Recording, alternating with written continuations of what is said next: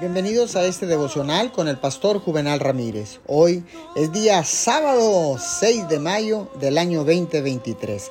La palabra dice en Isaías 26:3, Tú guardarás en perfecta paz a todos los que confían en ti, a todos los que concentran en ti sus pensamientos.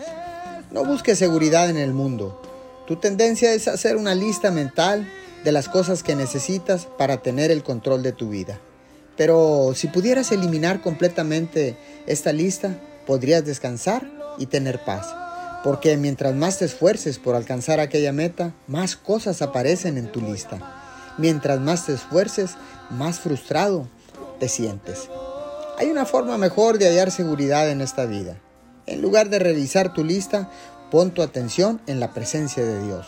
Una comunicación permanente con Dios te mantendrá lleno de paz. Además, te ayudará a determinar lo que es importante y lo que no lo es, lo que debe hacerse ya y lo que aún no se debe de hacer. Fija la mirada no en lo que se ve, sino en lo que no se ve, en la presencia de Dios. Señor, gracias porque ahora sé que tú, Jesús, eres príncipe de paz y que si yo te busco, encontraré esa paz que el mundo no me puede dar. Te doy gracias en el nombre de Jesús. Amén y amén.